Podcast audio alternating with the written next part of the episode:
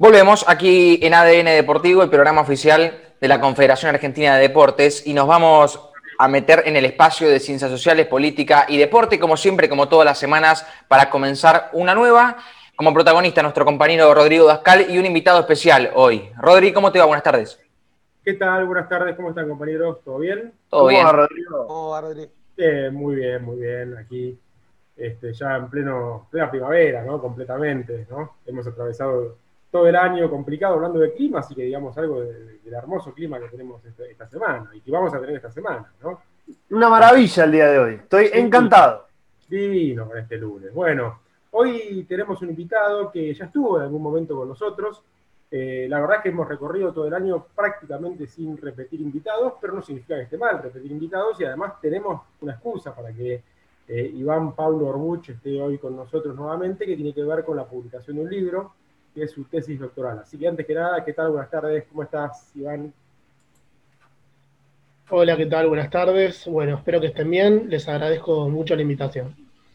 Bueno, no, no, no, no, sé si volver a hacer siempre la presentación como lo solemos hacer, porque Iván ya lo invitamos en, en este programa alguna vez, pero sí decir que es historiador, este, y, que, su campo de estudio en general ha sido la historia de la educación física, de la actividad física y el deporte. De eso justamente vamos a hablar un poquito ahora, los diferentes nombres que quizás en términos de epocales ha tenido eh, la actividad física, el deporte, este, la educación física. ¿no? Pero concretamente eh, se publica la tesis doctoral de, Iván, así que contaros un poquito de qué se trata, quién la publica, eh, y vamos a charlar un poquito del libro, si te parece. Bueno, eh, lo muestro, no sé si, se ve. Eso, yo, no, lo tengo todavía. peronismo y cultura física, eh, democratización, sociabilidad y propaganda. Lo publica Imago Mundi, la verdad que un, laburazo de, edición. Eh, la, tapa, que es una, una portada de, de, la revista Mundo Deportivo en ocasión de, los Juegos Panamericanos de 1951 y tiene un prólogo de Ranan Rey.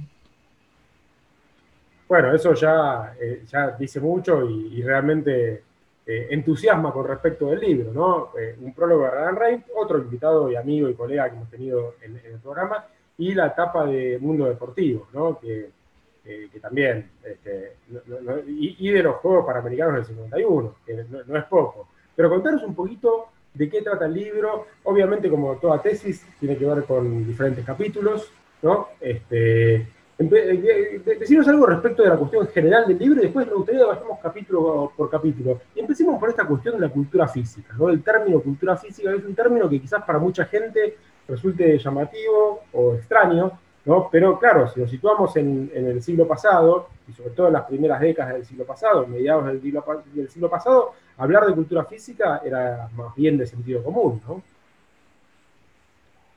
Exacto. Eh, cuando esto lo define un poco eh, en el libro, cuando me refiero a cultura física, no solo estoy hablando de, la educación física escolar, sino también estoy hablando de eh, los deportes, tanto amateur como profesionales. menciono un concepto de James Mangan, que se llama revolución recreacional, ¿sí? Eh, y, de alguna manera eh, este concepto eh, es, muy fuerte. Aparece incluso en los documentos oficiales, en el segundo plan quinquenal aparece la idea de la cultura física a la par de la cultura histórica, geográfica, literaria y del patrimonio nacional en una idea realmente novedosa, ¿no? de poner la cultura física en esa eh, en esa dirección. Eh, de hecho, en el segundo plan quinquenal aparece reiteradas ocasiones, en los documentos oficiales también. Eh, no, no, no era nada raro en ese momento, efectivamente, como decís. El libro, básicamente, sí. No, no, no, está bien, está bien. A eso iba. ¿Qué, ¿Qué, entendía el peronismo, el primer peronismo, por cultura física, no? Bien. Eh, el título juega un poco con eso, ¿no? Al, eh, hablar de democratización, de sociabilidad y de propaganda. Eh, por supuesto, fue un factor clave de la sociabilidad, ¿sí?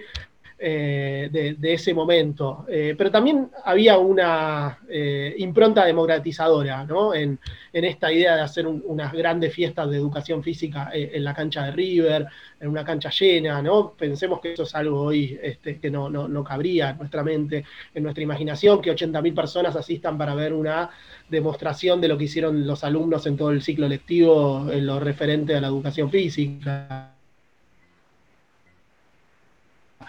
Eh, pero también había un componente de propaganda, digo, en los capítulos, pero en uno de ellos analizo cómo eh, el peronismo disemina un poco su idea de lo que es la cultura física en América Latina, eh, y también eso le sirve mucho como para hacer un contrapeso, si se quiere, a las aspiraciones expansionistas de Estados Unidos. ¿sí? Entonces yo lo que veo es que la cultura física es un aspecto clave en la formación de los ciudadanos argentinos, pero por sobre todas las cosas en la formación de los jóvenes, ¿no? Este, estamos hablando de aquellos que van a la escuela, pero también con un interés por los trabajadores, este, por lo tanto a mí me parece que eh, es una tesis eh, dirigida a todo público, digo, no, no es que tiene un lenguaje absolutamente academicista, sí, por supuesto tiene un profuso trabajo de, de rastreo de fuentes, de, documentación, me parecía importante. Había un montón de documentación eh, que estaba ahí, que había que ir a buscarla básicamente, eh, que estaba disponible, no estaba toda en un mismo lugar, sino como sabemos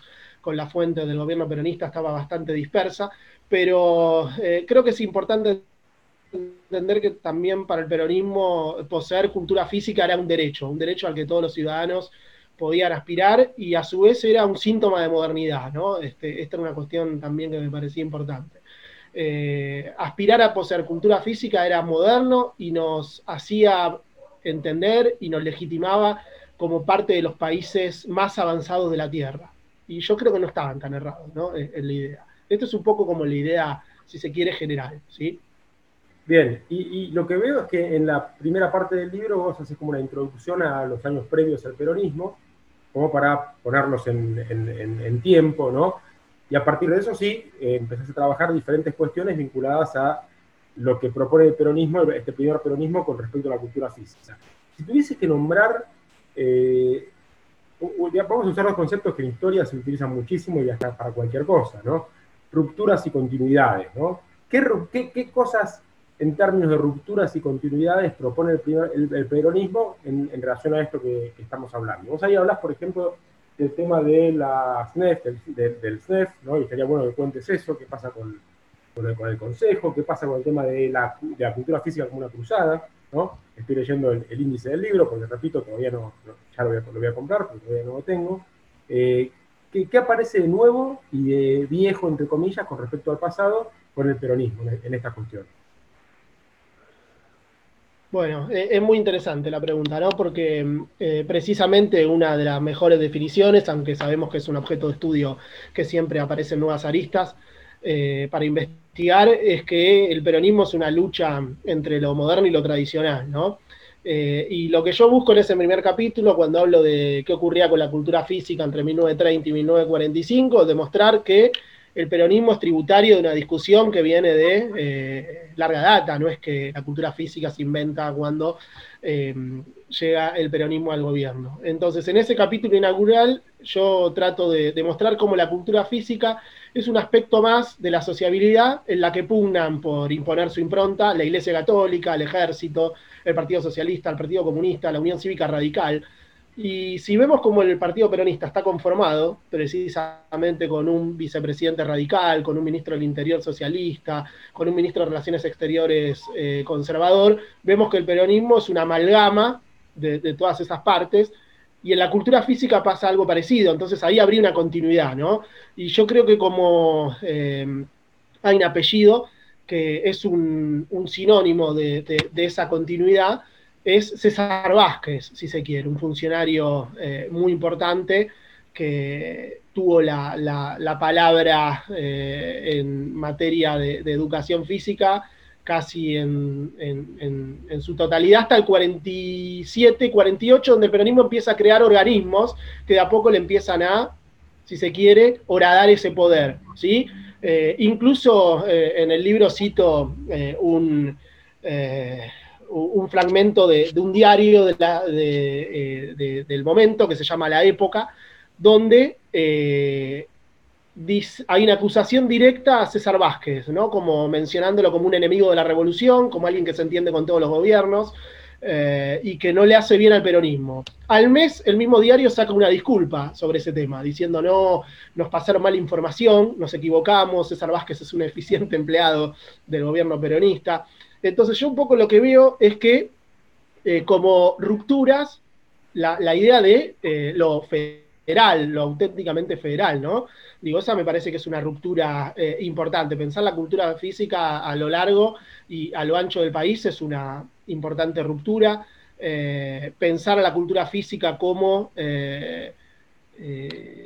garante y sinónimo de argentinidad para exportar a América Latina. Yo en el libro digo que habitualmente se estudia el cine y se estudia quizás eh, la constitución de Atlas, que fue una especie de CGT latinoamericana, como eh, aspectos importantes para poder entender esa puja entre Argentina y Estados Unidos por la hegemonía regional que hoy nos parece a todas luces absurda, no lo podemos entender, digo, porque no, no podemos entender que un momento hace 70 años donde se disputaba eso, ¿sí?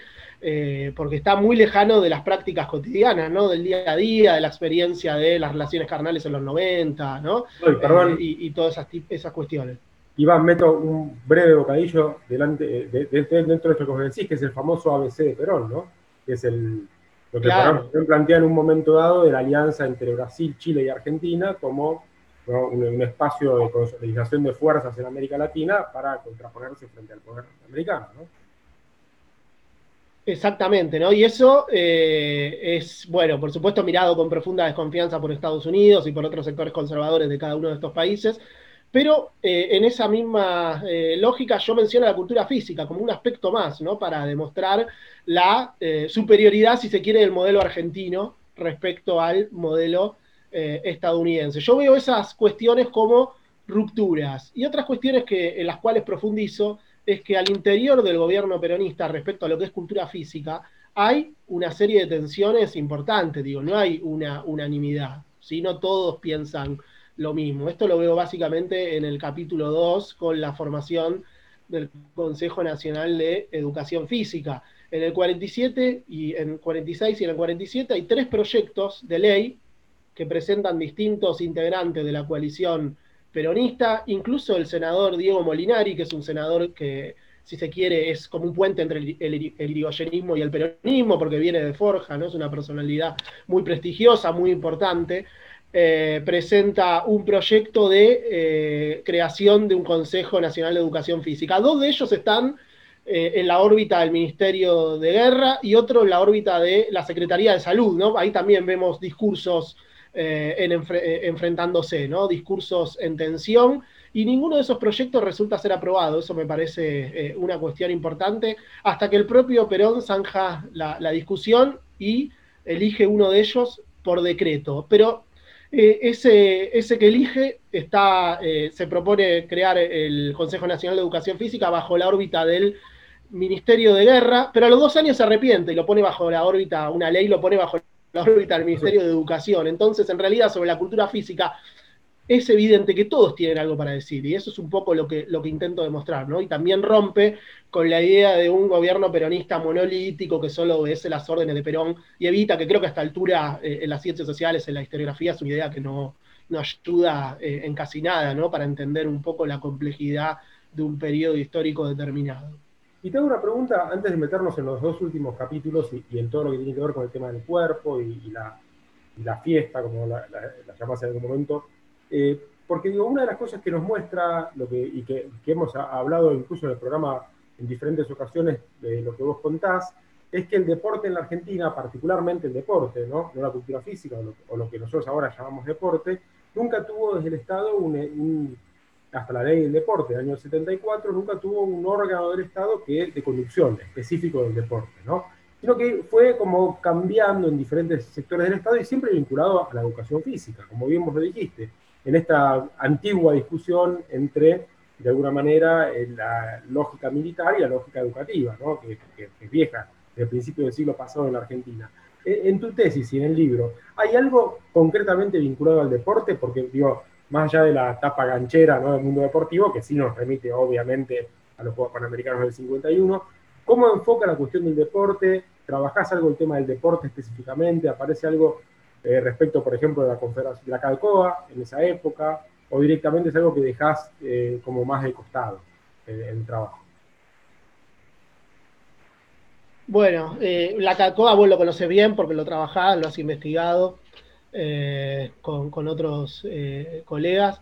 Eh, y en realidad lo que yo menciono mucho es la implementación del deporte en las escuelas, las distintas campañas que hace el peronismo para implementar el deporte en las escuelas. Por ejemplo, hay una semana del mar donde se busca enseñar a todos los estudiantes a nadar, ¿sí? vinculado aparte a una tragedia de los marinos del Fournier, que había eh, habido hace pocos días, entonces se utiliza esa tragedia en la cual todo un barco se hunde y ningún tripulante consigue salvarse para dar a entender que es importante que todos los alumnos, esto están los considerandos de la implementación de la medida, ¿no? Para dar a entender que todos los estudiantes argentinos deben saber nadar, ¿sí? Eh, también hay una fuerte actividad de la aeronáutica, se implementa también la Semana de la, de la Aeronáutica, ¿sí? Eh, hay una publicación que precisamente se llama eh, Año Aeronáutico, está destinada a los estudiantes, donde se muestra que es una salida laboral. Entonces yo, si bien menciono, por supuesto, algunas cosas de la CADCOA, menciono algunas cuestiones porque le hice una entrevista a eh, Enriqueta Duarte, que cruzó a nado el canal de La Mancha, eh, eso lo hago vinculado a la creación del Ateneo Deportivo Evita Perón, ¿sí? y de la creación de una revista que se llamaba Deporte Femenino. Eh, menciono más bien y trato de, meterme más bien en la introducción del deporte escolar, donde también hago referencia al golf, a la nacionalización de algunos terrenos que antes eran propios del golf, al tenis, ¿sí? Este, es decir, a, las acciones estatales para introducir los deportes, por supuesto con éxito dispar, ¿no? Digo, no es que esto también lo sabemos quienes estudiamos, no es que el Estado plantea una cuestión y después sale exactamente como el Estado lo piensa, ¿no? Porque hay una idea de la recepción eh, y, de cómo todo eso se, va viendo, pero diría que me concentro más bien en la introducción de los deportes escolares. No dejo de mencionar lo otro, pero no lo trabajo en profundidad, ¿no? Porque realmente si no ya me hubiera ido de, de temas y, de páginas también. Pero no lo descarto el futuro, ¿no? Son temas interesantísimos, por supuesto. Clarísimo. Y yendo ya a, los últimos capítulos, ¿por qué nos contás un poquito de esta cuestión de la cultura física como cruzada, que nombrás en uno de los capítulos, y también de la cuestión de lo, del cuerpo y lo celebratorio del cuerpo a través de algo que ya comentaste un poquito, que es la Fiesta Nacional de Educación Física, ¿no? Bien. Eh, el capítulo 3 eh, se llama precisamente eh, la eh, cultura física como una cruzada. Eh, hago referencia a una actividad que se desarrolló en 1949 que se llamaba precisamente Cruzada por la Educación Física. Esto estaba liderado por el ministro de, Educación, Oscar Ivanisevich, eh, y se plasmó también en la Conferencia Nacional sobre la Coordinación de la Enseñanza en San Juan, fíjense, ¿no? Que nombres rimbombantes, donde en uno de sus cuatro objetivos aparece la idea de poner a la educación física al nivel de las otras asignaturas escolares. ¿sí? Eh, hasta ese momento la educación física no era obligatoria, a partir de ahora se empieza a ser obligatoria, en algunos casos no se ponía nota.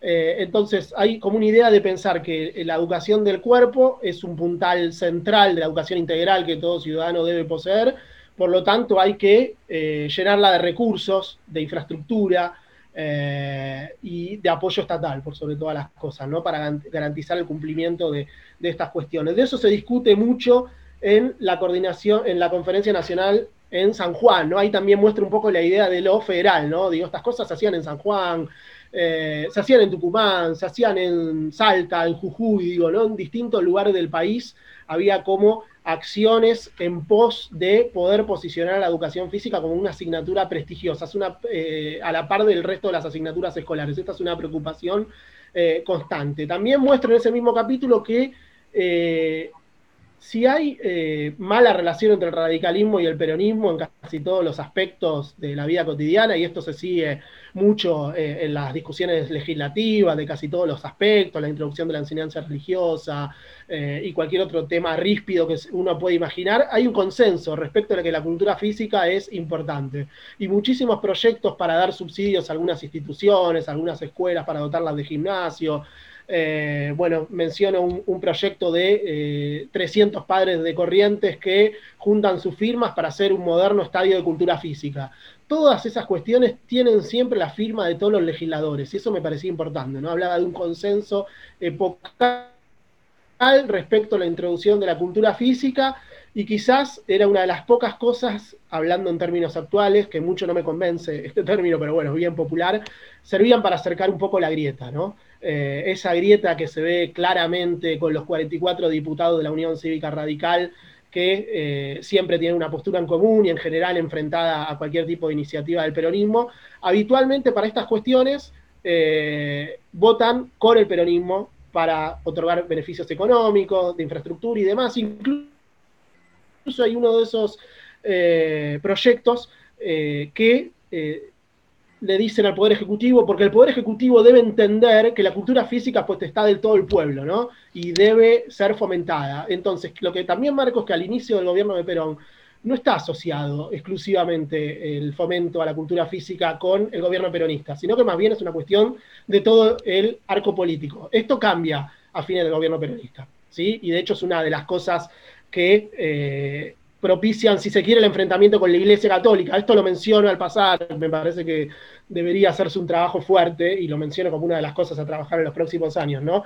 Cómo la Iglesia Católica toma esta cuestión de eh, el peronismo incidiendo en la sociabilización de los jóvenes, ¿sí? Eh, ese me parece uno de los aspectos a destacar, pero en el capítulo 3 trabajo mucho sobre estas cuestiones. En el capítulo 4 eh, lo celebratorio respecto al cuerpo, bueno, muestro precisamente un poco todo ese preparativo eh, respecto a eh, la Fiesta Nacional de la Educación Física. Y me detengo en las tensiones en que pude acceder. insulta a todo el mundo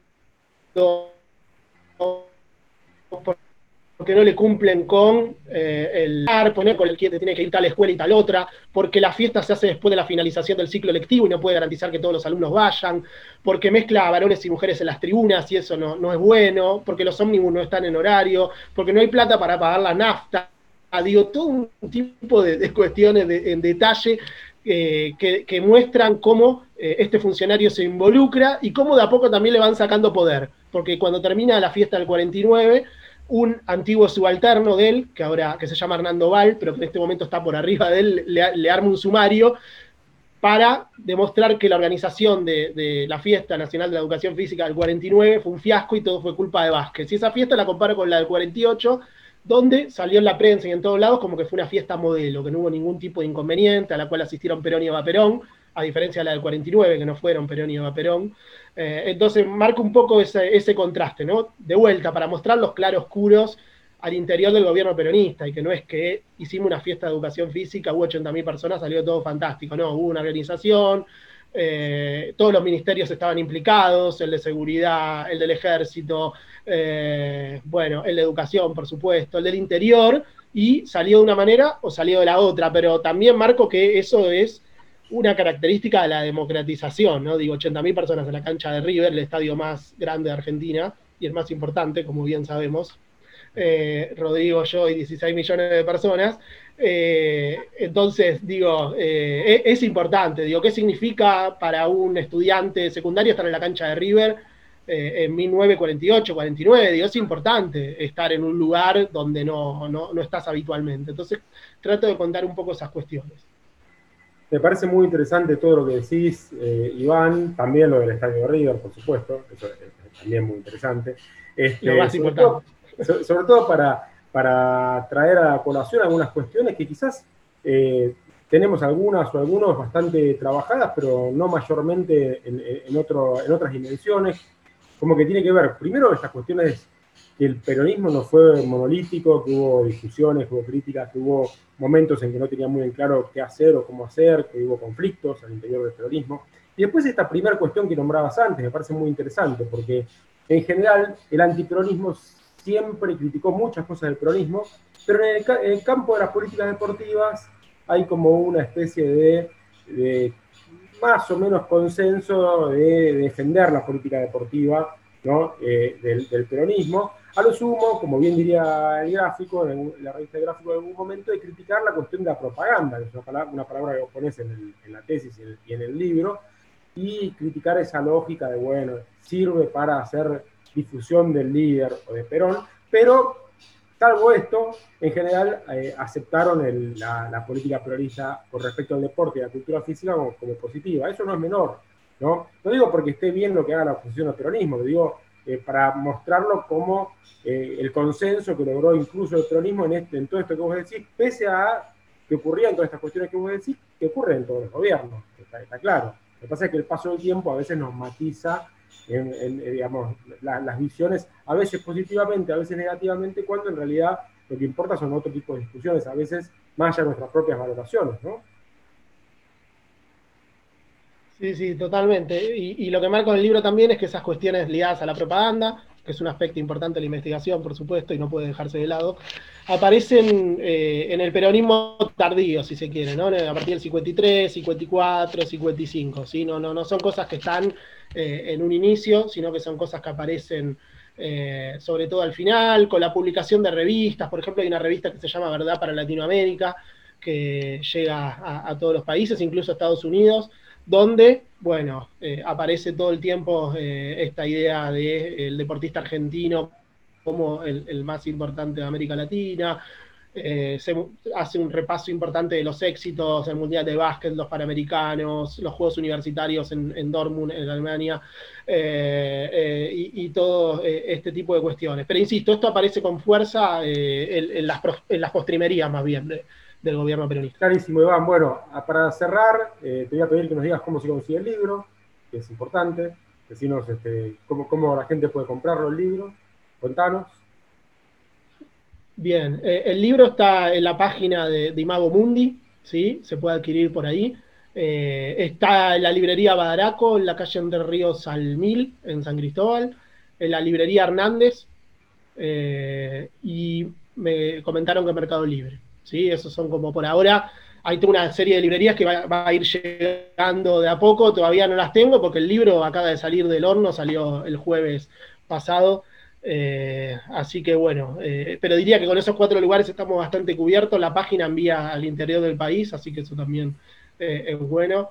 Eh, porque bueno, nada, si el peronismo es auténticamente federal, no vamos a difundir el libro solo eh, en la en Cava, ¿no? sería como una cosa, eh, si se quiere, incongruente. Así que, bueno, nada, agradecerte, por supuesto, la invitación y, el lugar que, das a los cientistas sociales que semana a semana aparecen en este espacio y, somos una, comunidad que sigue y escucha y mira las eh, grabaciones y las escucha en detalle y va escribiendo conceptos, porque todas las semanas aparece gente muy, muy interesante. Por supuesto, esta sería la excepción que confirma la regla, pero digo, eh, habitualmente gente, bueno, como decías antes, Ranan Rein, digo, este.